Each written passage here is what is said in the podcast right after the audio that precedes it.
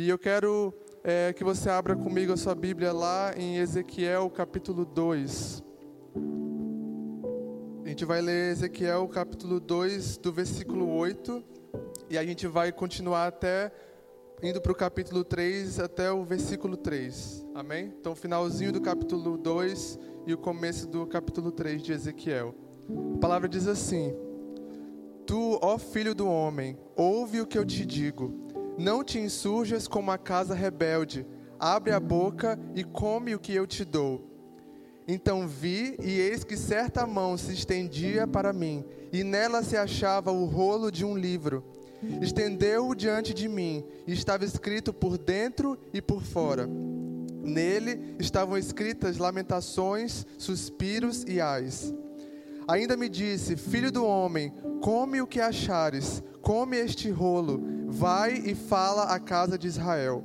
Então abri a boca e ele me deu a comer o rolo e me disse: Filho do homem, dá de comer ao teu ventre e enche as tuas entranhas deste rolo que eu te dou. Eu comi e na boca me era doce como mel. Eu quero começar fazendo uma pergunta. Eu quero que você seja bem sincero agora, tá? Quem aqui já teve ou tem muita dificuldade em ler a palavra de Deus? seja para entender, seja para ser constante, para ser disciplinado na leitura. Quem já teve ou já ou tem essa dificuldade? Eu tenho essa dificuldade até hoje. Não é uma coisa que é natural para mim. Ah, eu já acordo, já, já quero ler a Bíblia, já quero é, saber o que, que Deus quer falar. Às vezes tem dia que é assim, né? A gente acorda inspirado, a gente quer buscar o Senhor, a primeira coisa no nosso dia, mas nem sempre é assim. Geralmente é, não é algo que a gente faz naturalmente, é algo que a gente precisa ali é, predispor a nossa mente, o nosso coração para sentar aos pés do Senhor e aprender da palavra dele, e ali sentar para ler, estudar, meditar. É algo que às vezes exige disciplina, exige é, uma decisão da nossa parte de querer fazer aquilo. Mas o fato de, nós, de não ser algo natural, de não ser algo tão fácil algumas horas, não significa que eu vou deixar de fazer aquilo. Amém? E é sobre isso que eu quero falar hoje. Eu quero falar sobre a importância de nós nos alimentarmos da palavra de Deus. E recentemente eu tive uma conversa com o nosso líder de jovens lá da, da nossa igreja. E ele estava conversando, ele estava me, me aconselhando. E aí ele falou, ele fez uma pergunta para mim e ele perguntou assim: Esaú, você, como missionário, qual é a coisa mais importante que você precisa para fazer missões? E ali eu tentei pensar numa resposta que fosse boa o suficiente. Comecei a pensar em todas as ferramentas, características, atitudes que eu precisava ter como missionário, né, para fazer missões de uma forma que, que o Senhor desejasse. E a resposta dele foi simples, e depois que ele falou, me pareceu tão óbvia, mas eu não tinha pensado nisso. E ele falou assim: Você precisa conhecer a palavra de Deus. Você precisa estudar, ler, conhecer a Bíblia mais do que nunca. E parece tão óbvio, mas às vezes passa despercebido, né? Porque é algo tão comum da vida cristã, né? Ah, ler a Bíblia, por mais difícil que possa ser às vezes, mas é algo comum, faz parte da nossa caminhada cristã e a gente fala disso o tempo todo. Ah, eu preciso ler a Bíblia. O cristão lê a Bíblia, ele conhece a palavra de Deus, mas às vezes a gente perde a noção da dimensão que isso tem, da importância que isso tem para as nossas vidas. E aquela conversa me marcou, ela não faz muito tempo que ele falou isso para mim, e eu tenho lutado e me dedicado para tornar isso ainda mais intencional e real na minha vida. Não apenas como missionário, mas como cristão, como discípulo de Jesus. Porque deixa eu te falar uma coisa, por mais que você não tenha um chamado missionário, especificamente, você não foi separado para ir fazer missões, seja em outro estado, ou em outro país, ou qualquer lugar que seja, mas todos nós, como discípulos de Jesus, somos chamados a pregar o Evangelho. E como nós vamos pregar essa mensagem se nós não a conhecermos bem? Como eu vou chegar em outro país, como eu já tive a experiência de ir para um país muçulmano, por exemplo, e conversar com alguém que segue a religião islâmica e explicar para ele o que que eu acredito, o que que a, a, a, Bíblia diz, o que que a minha religião diz, se eu não conhecer o Deus que eu sirvo e a palavra que Ele deixou para mim como manual de, de fé e prática. Então, só para a gente entender o contexto daquilo que a gente leu aqui em Ezequiel, capítulo 2, capítulo 3, é, logo no começo é, do, do, do, livro, Ezequiel tem diferentes visões e Deus chama ele, naquele momento, para ser o portador da mensagem que Deus deseja entregar ao povo de Israel.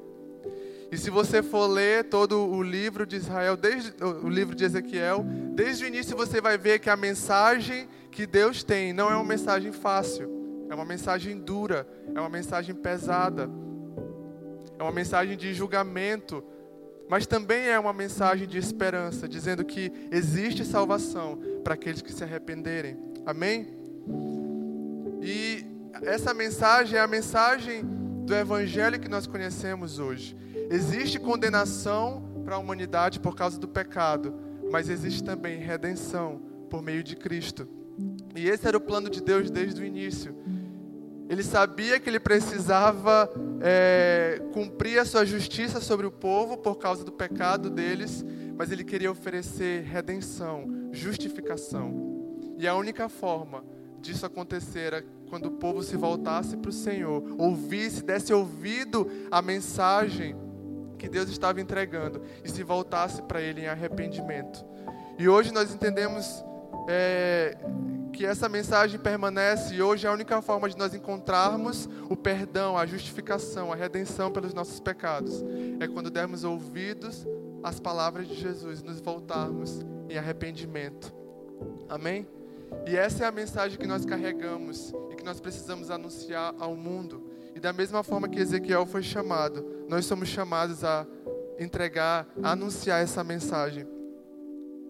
Só que Ezequiel ele passa por um processo antes dele começar de fato a anunciar aquela mensagem. Esse processo nós lemos ali no final do capítulo 2, no começo do capítulo 3, quando ele tem aquela visão, lá no versículo 8 do capítulo 2, Deus fala assim com ele: Filho do homem, preste atenção ao que lhe digo. Não seja rebelde como eles, como o povo de Israel. Abra a sua boca e coma o que lhe dou. Lá no versículo 10 do capítulo 3, Deus vai repetir, ele diz assim: Filho do homem, mete no coração todas as minhas palavras que te hei de falar, e ouve-as com os teus ouvidos. E no versículo 11: Pois vai vai aos, aos, aos, do cativeiro, aos filhos do teu povo, e quer ouçam, quer deixem de ouvir, fala com eles e dize-lhes: Assim diz o Senhor Deus. Então, antes de Ezequiel ir e começar a anunciar a mensagem, Deus estava dizendo: primeiro, deixa essa mensagem entrar no teu coração. Deixa essa mensagem é, penetrar as tuas entranhas. Você precisa digerir essa palavra primeiro, antes de você começar a entregá-la, a anunciá-la. E esse é o primeiro princípio que eu aprendo com essa visão de Ezequiel, que antes de nós compartilharmos, anunciarmos, ensinarmos a palavra de Deus, nós precisamos aplicá-la, praticá-la, vivê-la nas nossas próprias vidas.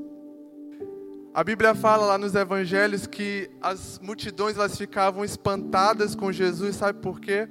Porque elas viam que Jesus vivia aquilo que ele pregava. Tem um versículo, eu não lembro agora qual é a referência, mas está em um dos evangelhos, que é, fala que a multidão estava ali é, maravilhada porque eles viam que ele tinha autoridade quando falava.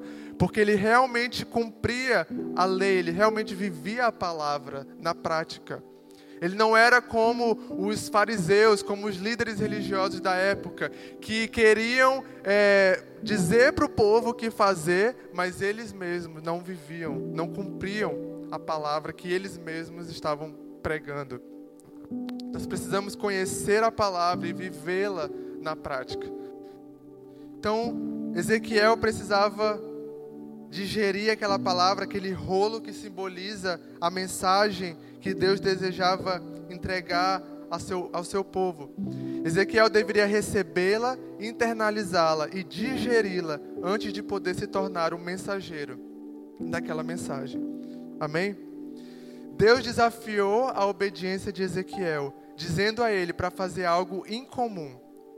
E ainda, se o povo de Israel depois rejeitou ou não aquela palavra, mas Ezequiel teve que aceitá-la completamente, tomando-a para si até o mais íntimo e profundo das suas entranhas. Você não sabe se as pessoas lá fora vão te ouvir, se elas vão aceitar ou rejeitar a mensagem que você carrega, mas uma coisa você precisa saber: é que você já recebeu e já aceitou essa palavra na sua vida. Amém? A palavra de Deus se tornou parte de quem Ezequiel é, de quem Ezequiel era, e da mesma forma precisa ser parte de quem nós somos.